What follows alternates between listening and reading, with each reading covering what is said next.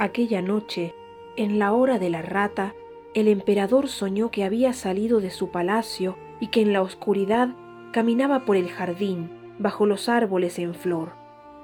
Algo se arrodilló a sus pies y le pidió amparo. El emperador accedió. El suplicante dijo que era un dragón y que los astros le habían revelado que al día siguiente, antes de la caída de la noche, Wei Chen, ministro del emperador, le cortaría la cabeza. En el sueño, el emperador juró protegerlo. Al despertarse, el emperador preguntó por Wei Chen. Le dijeron que no estaba en el palacio. El emperador lo mandó buscar y lo tuvo atareado el día entero para que no matara al dragón. Y hacia el atardecer le propuso que jugaran al ajedrez.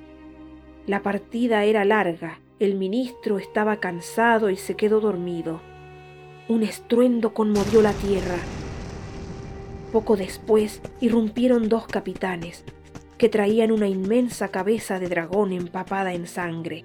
La arrojaron a los pies del emperador y gritaron ¡Cayó del cielo! Wei Chen, que había despertado, la miró con perplejidad y observó ¡Qué raro! Yo soñé que mataba a un dragón así.